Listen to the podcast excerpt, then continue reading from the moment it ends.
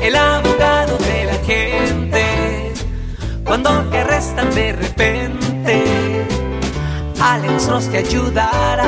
En nuestra página de Facebook Live, doctor Alex Abogado. Yo sé que yo he respondido esta pregunta en el pasado más de una vez, pero es una pregunta que pasa, no viene muy común, se, tiene que ver con las fianzas. El señor ah, Jesús Zavala, yo supongo que le pregunta al señor Jesús Guerrero, ah, ¿la fianza se recupera o no? No. La fianza O no sea, se recupera. El, el 10%, El 10%. el 10% lo, va, lo va a perder.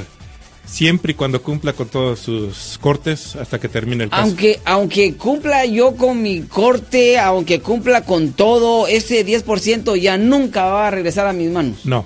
No. Solamente que pague usted totalmente la fianza, entonces la corte le devuelve eh, el monto total de la fianza. Sí, por Bueno, ejemplo, pero sí. yo quiero hablar, Sí. mi estimado abogado, per- permítame, eh, vamos a seguir hablando de esto porque está muy interesante, pero vamos con, bueno, el número de teléfono 408-546-7222 para seguir hablando con el abogado Alexander Cross. Mientras eh, Rubén atiende las llamadas telefónicas, quiero decirle,